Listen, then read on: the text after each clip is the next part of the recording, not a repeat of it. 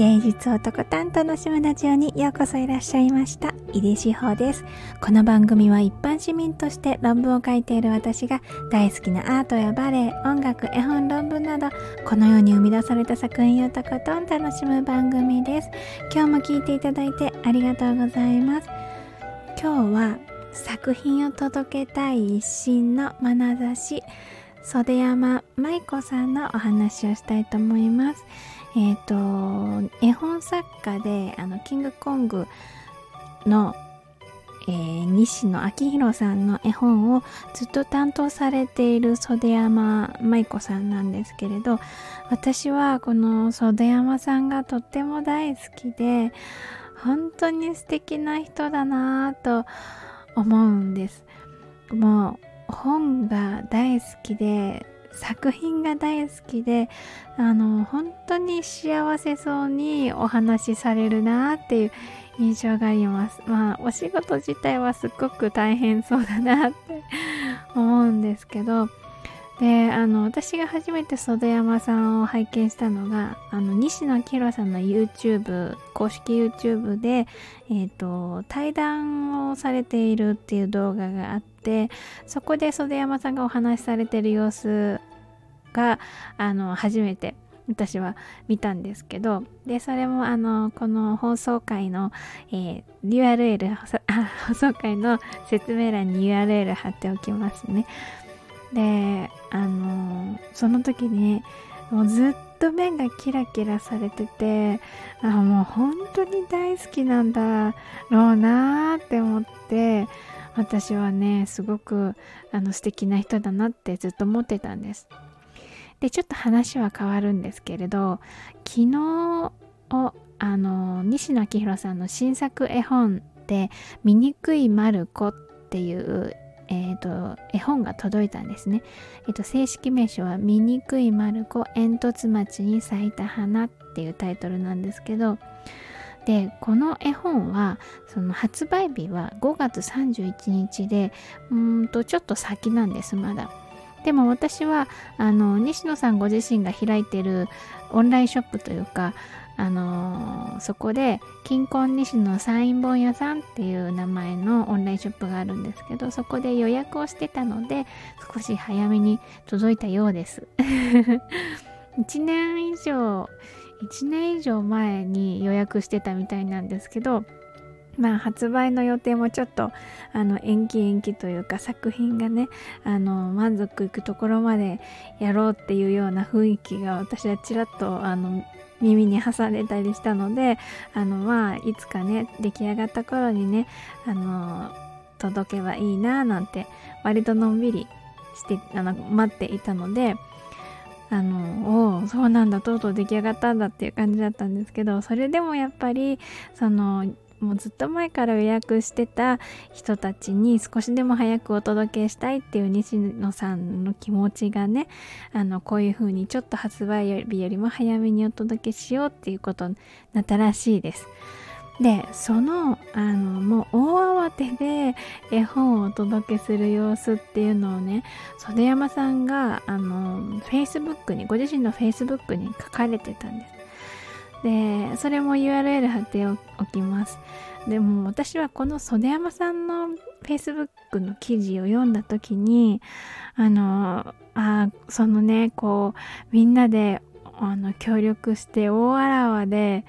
あの作品を送り出そうっていうもうみんな一丸となって作業されたんだなっていうあの作業っていうよりね届けたっていう感じがしてそれもねまた一つのストーリーで素敵だなと思ったんですね。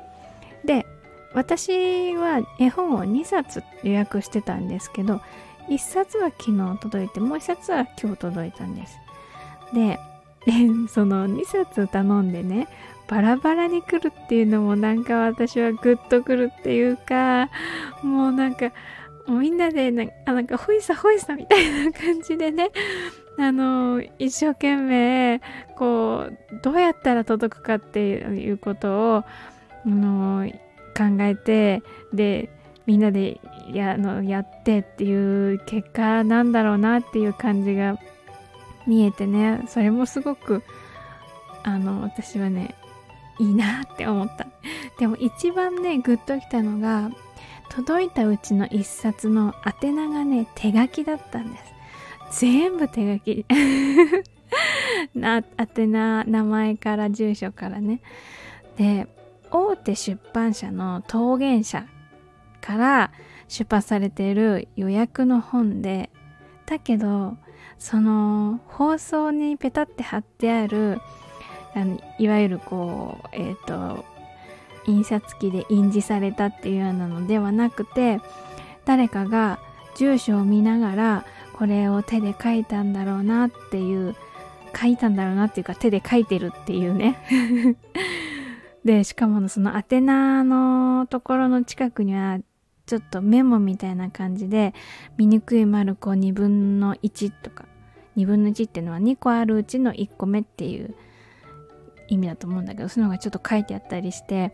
何ていうのかな手作り感じゃないけど必死さみたいのがすごく伝わってあもう早く届けなきゃっていう風にあの頑張ってる様子っていうのが目に浮かぶ感じだったんですよね。なんか温度が気持ちが温度で伝わるっていう感じでいやもうなんかそんなにね一生懸命やってくださって皆さんありがとうございますって私はすごく思って私はね全然急いでなかったんだけどね。あのどうぞどうぞなんかそちらのご都合のいい時にお願いしますって感じだったんだけど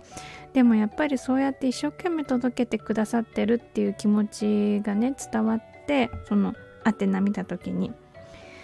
でその作品本。何本本星というか何ていうの目的のその絵本の作品自体を見る前にその宛名を見てるだけですごく幸せな気持ちになったんです。でこれはその私のこの今絵本がこの手元に届けられるっていうところまでのストーリーっていうのを袖山さんが Facebook であのお話しするとかねこう書いてくださっていたから私はこんな幸せに幸せな気持ちになれたなと思って。それはきっとその袖山さんが持ってらっしゃるこう届けたい一心であのその一心の眼差しキラキラしたあの眼差しが私をこんな風にね幸せな気持ちにしてくれてるんだろうなっていう風に思ったんです。だから袖山さんがこうやって作品と私たちをねつないでくださってることにね本当に感謝したいなと思いました。まあでもあのこういうふうにもう確実に作品をねあの届けるための仕組みを作ったっていうのはこの作家ご自身の西野さんだろうなと思うのであそういう話もね、ちょっとだけね、あの、西野さんの YouTube で須田山さんと対談動画の中でお話しされてたりするんですけど、そのお話もね、私したいんです。だけど、ちょっと別のね、放送回で、で、その時に一緒にその絵本のストーリーとかについてもお話できたらいいなと思ってます。ということで、今日は作品を届けたい一心の眼差し袖山舞子さんのお話をしました。続いてコメント返しのコーナーです、えー、いただいたコメントは声でお返事をしています。今日は2つの放送回のお返事をしたいと思ってます。えー、1つ目は5月21日に放送したお昼ご飯にリゾットを作るよライブという放送回ですね。これは私があのお昼ご飯作りながらライブした時のあの放送です。で、ここであのサムネイルっていうかあの写真にね、あの赤ちゃんの写真を使ったらそれをね、私の赤ちゃんだと 思ったあごだしさんからね、えっ、ー、と、またコメントいただいたんです。えーと、あごだしさん、あは、ごめんなさい。ダウンロードされたんですね。慌てんぼうで失敗失敗と コメントいただきました。いやー、あごだしさん、なんだかあの、紛らわしい、あれでごめんなさいね いやでも嬉しかったですよなかなかねあごたしさんはあの放送されているのはお声は私お声は聞いたことないんですけどすごく大好きな音なのであごだいさんからコメントいただいてね本当に嬉しかったです。またねあのー、ライライブ何お昼ご飯作りライブご飯作りライブをねやりたいなと思ってるのでまたぜひ遊びに来てください。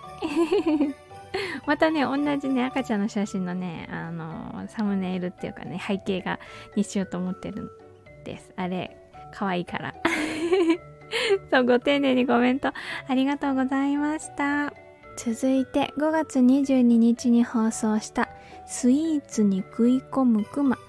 柴田恵子作甘い白熊の放送回にいただいたコメントです。えっ、とね、甘い白熊っていう絵本があって、で、それがすごくね、美味しそうで可愛くってね、大好きなんですっていう話をした回です。えっ、ー、と、そこにコメントいただいたのが、ゴールディさん、コメントありがとうございます。秀志保さん、白熊っていうアイスあるでしょ？あれにインスピレーション受けたのかなって。あー、確かにね。あの、えっ、ー、と、あれ白熊って九州発祥でしたよね。違ったかな？なんか、大分、熊本？熊本だったかな？白熊アイスって。うんと、フルーツとか、いろいろかき氷にフルーツとか、なんかあのいろいろ乗っけてる結構がっつり系のがっつり？でもかき氷だからがっつりじゃないのかな。であのスーパーとかでもパック詰めっていうか何ていうのかな。ねちょっと割と大きめのかき氷として売られてますよね。これでもわかんないけどでもあの白熊くんはねあの甘いものに限らずね何でも食べるもの何でも好きみたいだから もしかしたらかき氷あのアイスじゃないかもしれないけどでもそうかもしれない。この柴田恵子さんって方はもともとイラストレーターで活躍されてた方らしくてでその時にあの白熊がね食べ物の中に紛れてるっていう作品を 出してたらしいんです。で、それをまとめて絵本にしたっていうのがきっかけってどっかの記事で読みました。だからその時にもしかしたら、ああ、白熊って思ってたかもしれない。この絵本の白熊ちゃん、白熊くんか、男の子っぽいからね。もう本当になんかチャーミングでね、なんかもうね、食べ物との相性がすごく良さげな白熊 だなって改めて思いました。えー、ゴールディさんコメントありがとうございました。ということで今日も最後まで一緒に楽しんでいただいてありがとうございました。井出志保でした。